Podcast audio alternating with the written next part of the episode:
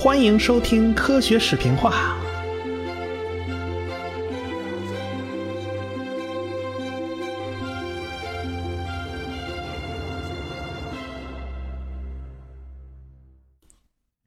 上文书讲到了分子生物学的发展，以及分子生物学在人类学之中的应用。正是中性突变为我们提供了一个研究自身演化的有力工具，也就是分子钟。上回啊，我们讲到了人类的起源。我们现在知道啊，从现有的证据看来，人类的起源地是在非洲。说的具体点呢，是在东非。东非有一条非常大的裂谷啊，卫星照片上那是可以看得清清楚楚啊，那简直就像地球的一道伤疤，可见东非大裂谷的规模之大呀。人类的起源地呢，大约就在大裂谷的北边哎，有的科学家就开始琢磨了，很有可能啊，就是因为东非大裂谷特殊的地质运动，使得人类的祖先他没办法继续在树杈上翻跟头啊，没辙呀，那不得不下到地面上来活动啊。这种说法呢，只能说是一种假说，因为解释起来好像也说得通啊，也很有道理的样子。但是这个就不好验证了嘛，没有多少过硬的证据，也没办法去做试验。这就是探索人类起源众说纷纭的一个原因吧。各路专家们的意见都不统一，很难说谁压倒谁。但是我们听听各种说法呢，都都是蛮有意思的。分子人类学啊，倒是给了一个大概的轮廓。原来啊，最早的人类祖先大约生活在非洲，他们就已经开始直立行走了。后来他们的后代呢，就演化成了能人啊，这从能人这一串就演化成了匠人。匠人生活在大概一百九十万到一百四十万年前，呃，因为一支匠人往东迁徙了，就从非洲往亚洲这边走。后来呢，又分成两波，一波向北成了直立人的祖先，另一波往南成了佛罗勒斯人的祖先。直立人嘛，这北京猿人就属于直立人嘛。留在非洲那些匠人呢，他也没有停止演化，他们演化成了海德堡人。海德堡人又分两支，一支叫欧洲海德堡人，一支叫非洲海德堡人。后来呢，欧洲海德堡人演化成了尼安德特人呐，非洲的海德堡人就演化成了智人，也就是我们的祖先。上期我们大致就讲了这么多。后来呢，智人开始走出非洲，向别的地方进发。当时的路线呢，大约就是沿着海边走的。走过曼德海峡，来到阿拉伯半岛。现在看呐，北非呀、撒哈拉地区啊，是阿拉伯半岛啊，那全是沙子，对吧？全是沙漠，那植被都很少，都是一片呃土黄色。可当年呢，不是这样的。当年贴着印度洋的边上有一片绿色走廊。哎，考古证据显示啊，当时有一千多个湖泊和湿地啊，它完全不是现在漫漫黄沙的样子。所以。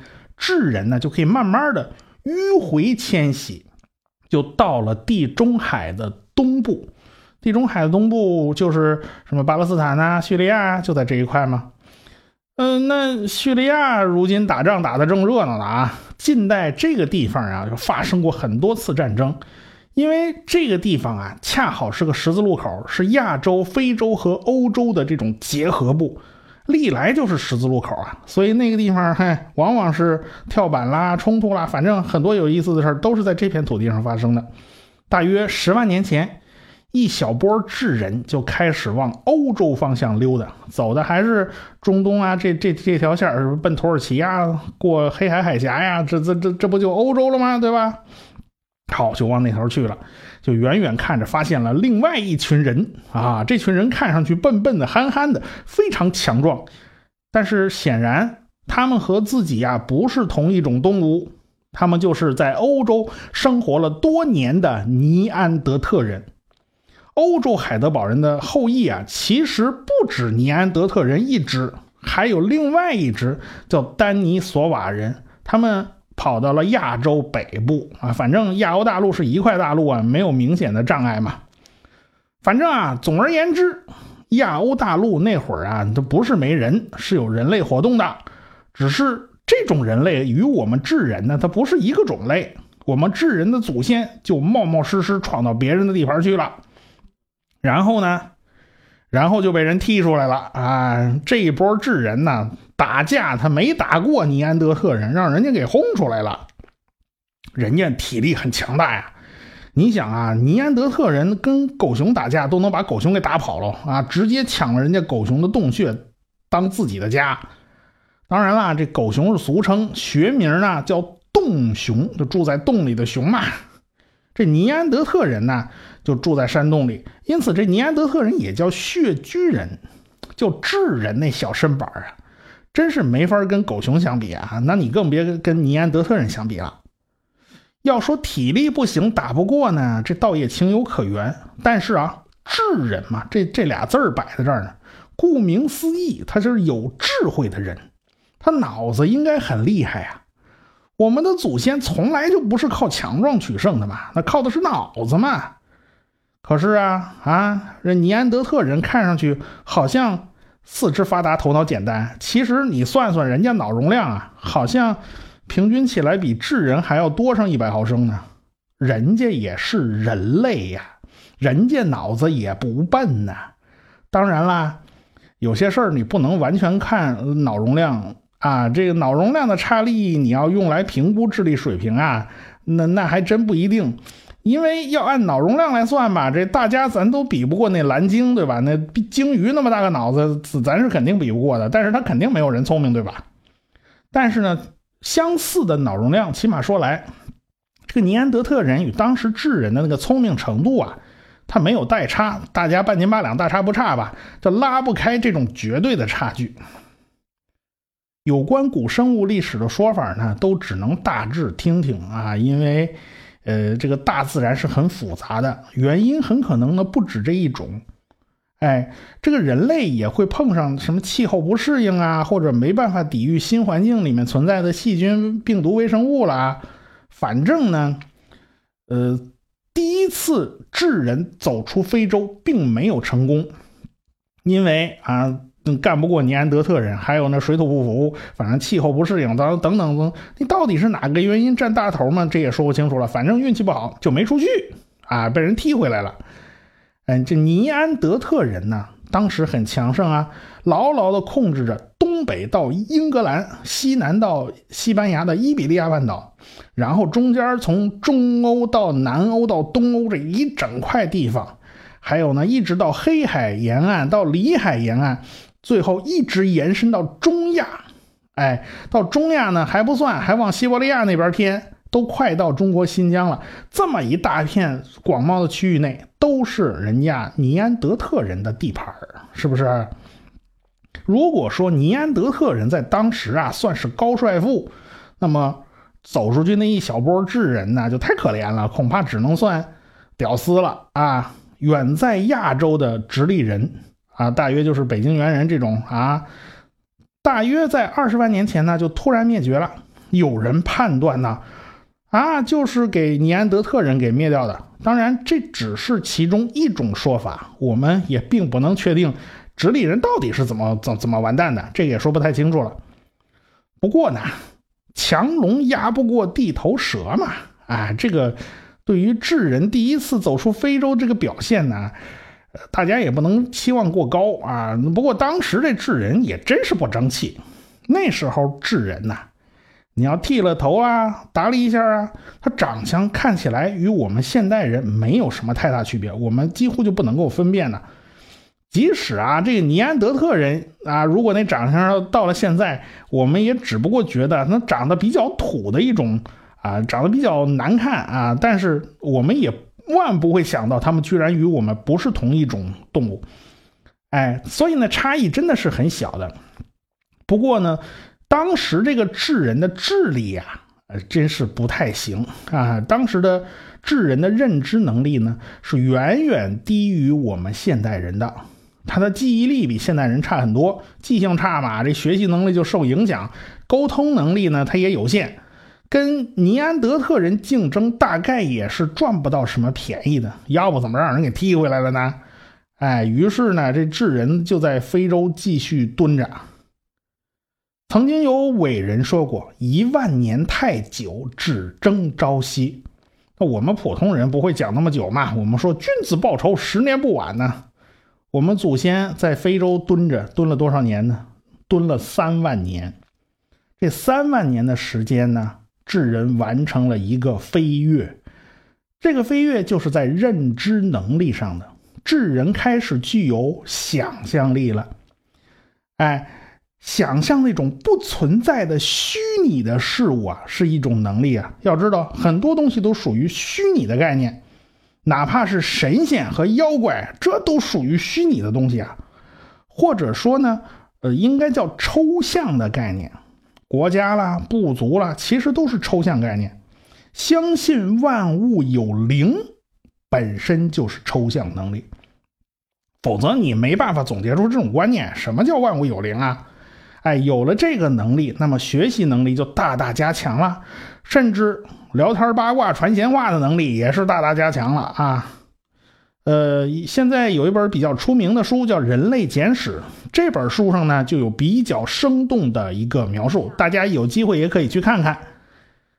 青猴也有原始粗糙的语言，他们能用不同的声音来表达不同的含义，比如说通知同伴啊，小心呐，老鹰来了，或者是通知同伴啊，小心呐，有狮子。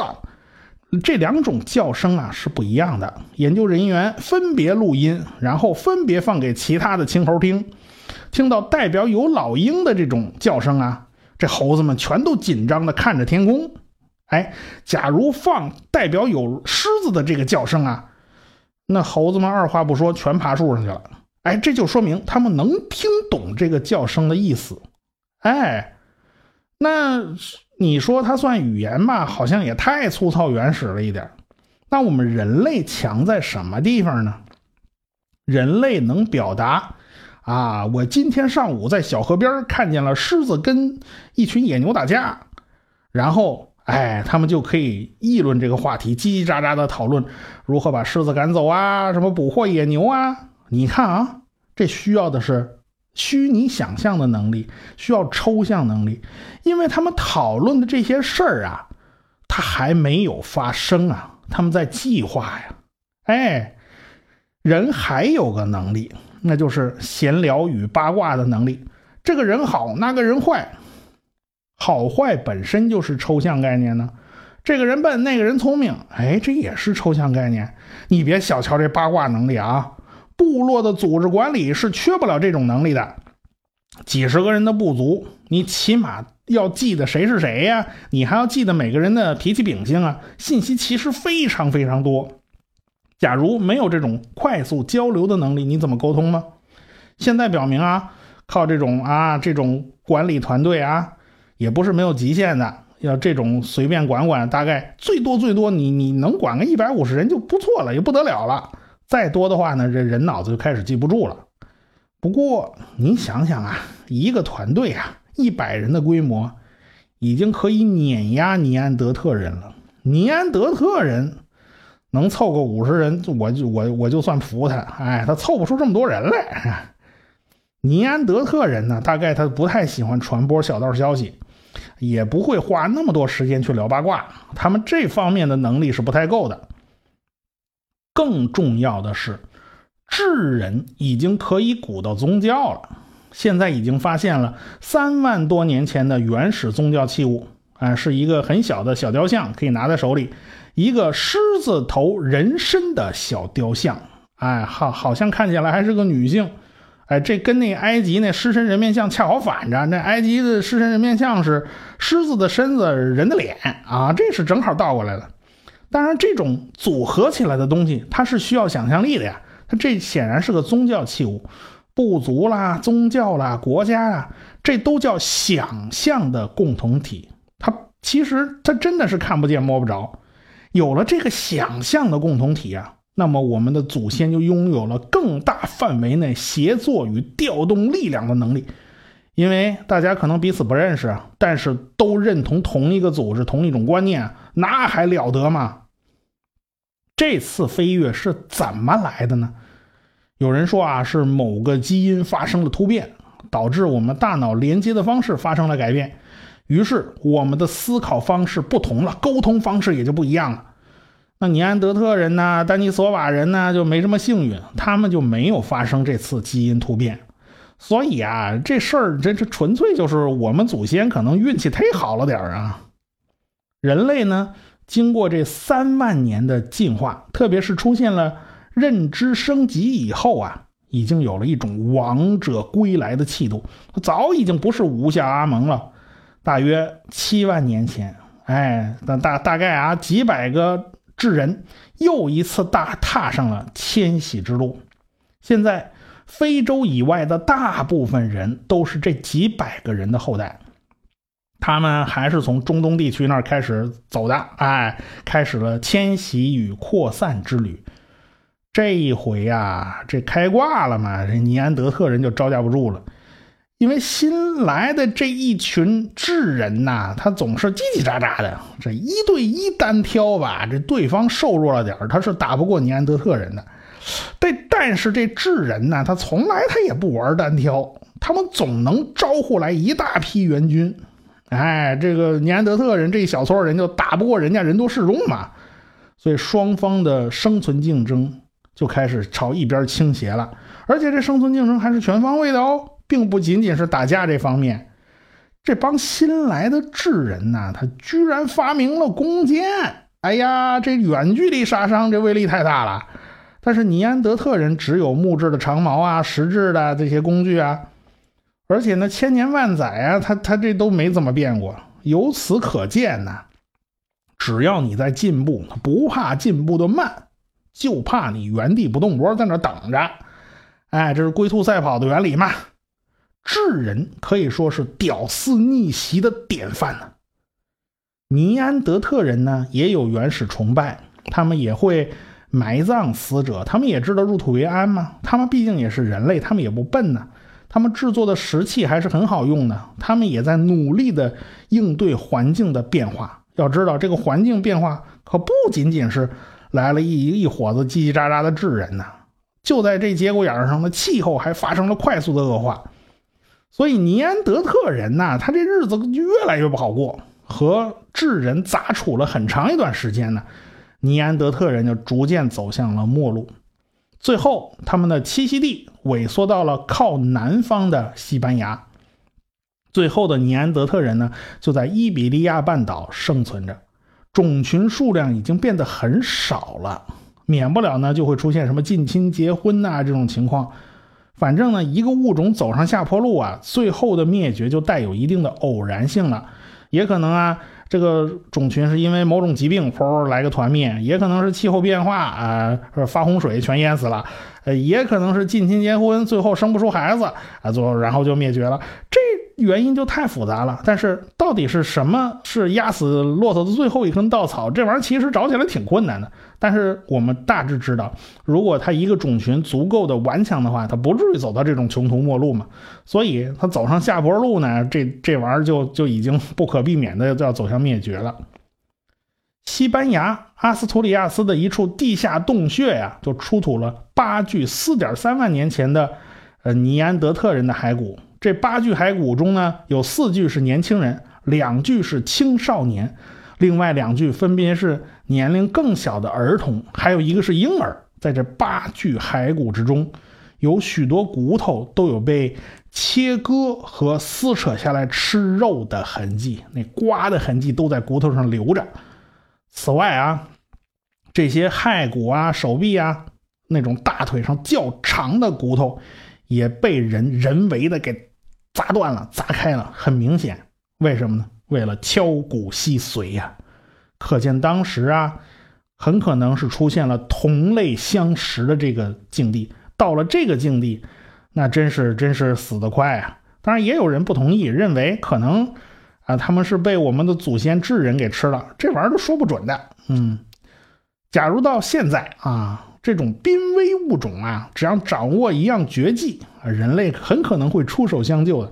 这样绝技就是卖萌嘛啊，这个你只要愿意卖萌，比如说熊猫啊、考拉呀，这人类就会啊想尽办法去保护它，想尽办法不让它灭绝。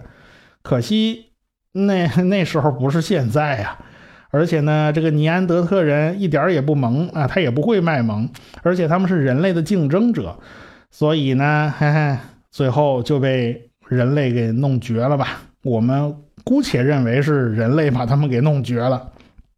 尼安德特人最后就生活在直布罗陀，隔着海峡呢，就与非洲相望了。那么，他们知道对面的非洲就是他们的故土吗？恐怕他们是不知道的，他们也没这个意识。他们自己大概也没有想到吧？他们自己就是整个族群里面的最后一员。他们去世之后，尼安德特人团灭了。我们现代人去了解这段古老的历史啊，常常有很多的感慨啊。尼安德特人的研究啊，它比较长啊，也研究也比较多，也很很深入。因此呢，讲故事总是讲的很生动的呀。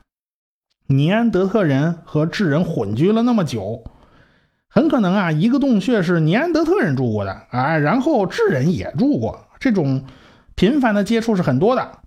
那互相有没有抓对方的人？过来呢？有没有抓俘虏呢？或者是哎呀跑了投靠对方的呢？这种事儿恐怕也常见啊。那么有没有发生族群混合的情况呢？为什么要问这个呢？因为有人认为啊，尼安德特人是不是没有团灭呀？是不是混到我们智人这个族群之中混起来了？这个可能性呢也是有的。那么就必须研究一下混血的这种情况了。你想吧，当年都住在一块儿啊。这种事儿恐怕是不罕见的，但是你要知道啊，智人和尼安德特人是两个物种啊，已经产生了生殖隔离了。即便生下了混血的孩子，这个孩子恐怕也像骡子一样是没有生育能力的。可是啊，凡事皆有例外。当我们去对比尼安德特人的基因和现代人的基因的时候，有了一个惊人的发现：非洲以外的人类啊。都带有尼安德特人的基因，大约占了百分之一到四。这说明什么呢？就说明非洲没走出去这波，他没碰上过尼安德特人嘛。剩下的所有人的祖先都是从非洲走出去这波人，而且都碰过尼安德特人。哎，这就是一个很好的证据嘛。这说明啊，的确人类和尼安德特人发生过基因交流，虽然基因交流现在还只只剩下那么一点点，大概百分之四不到。真有这种跨越种族的爱吗？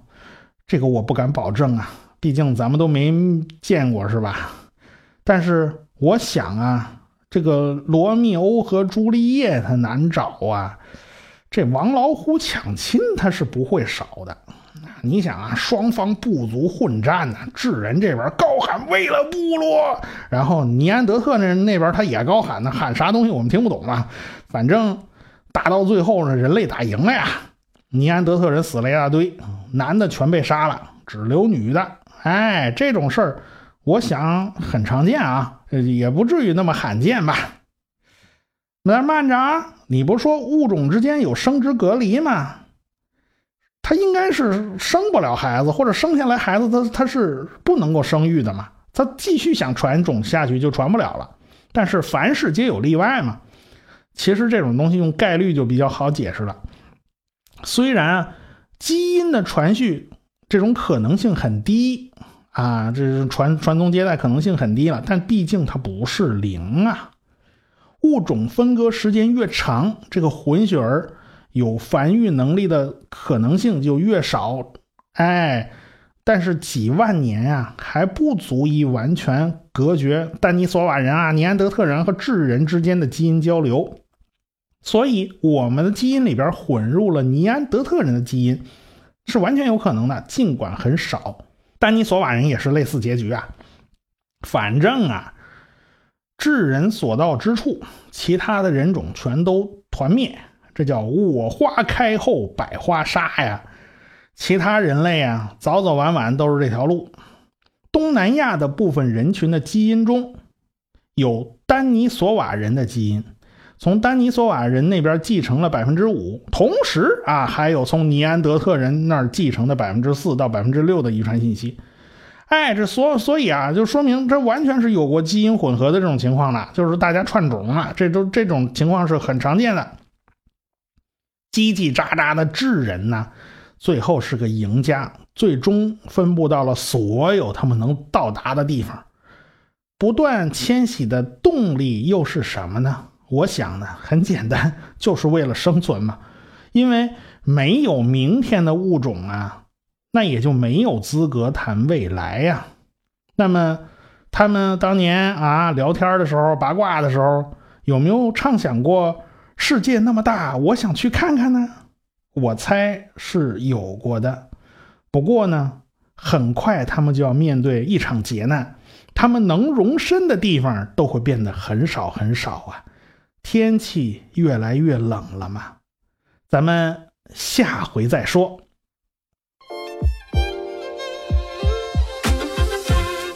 七月十五日，七月十五日，七月十五日，我们在北京等您。我正在上海憋大招呢。我会努力讲得更清晰明了的。我希望通过我对科学的分享，来改变你对于颜值、身材甚至语言的刻板印象。非常抱歉大家啊，因为我之前计划做一个小手术，因为时间跟手术恢复后的情况还不能估计。为了不影响这次活动的顺利进行，再三考虑，所以就不上台演讲了。我只能在台下为台上的演讲者助威。请注意，购票通道已经开通了，请关注“科学声音”的微信公众号，在菜单中即可购票。好位置的票可不是很多啊，想好了您就赶紧出手，别犹豫。哎，黄牛党请绕路啊！如果您有兴趣成为我们这次活动的赞助商。也可以联系微信号四零零零零九五九谭老师。我是卓老板，我是吴金平，我是汪杰，我是旭东，我们是科学声音。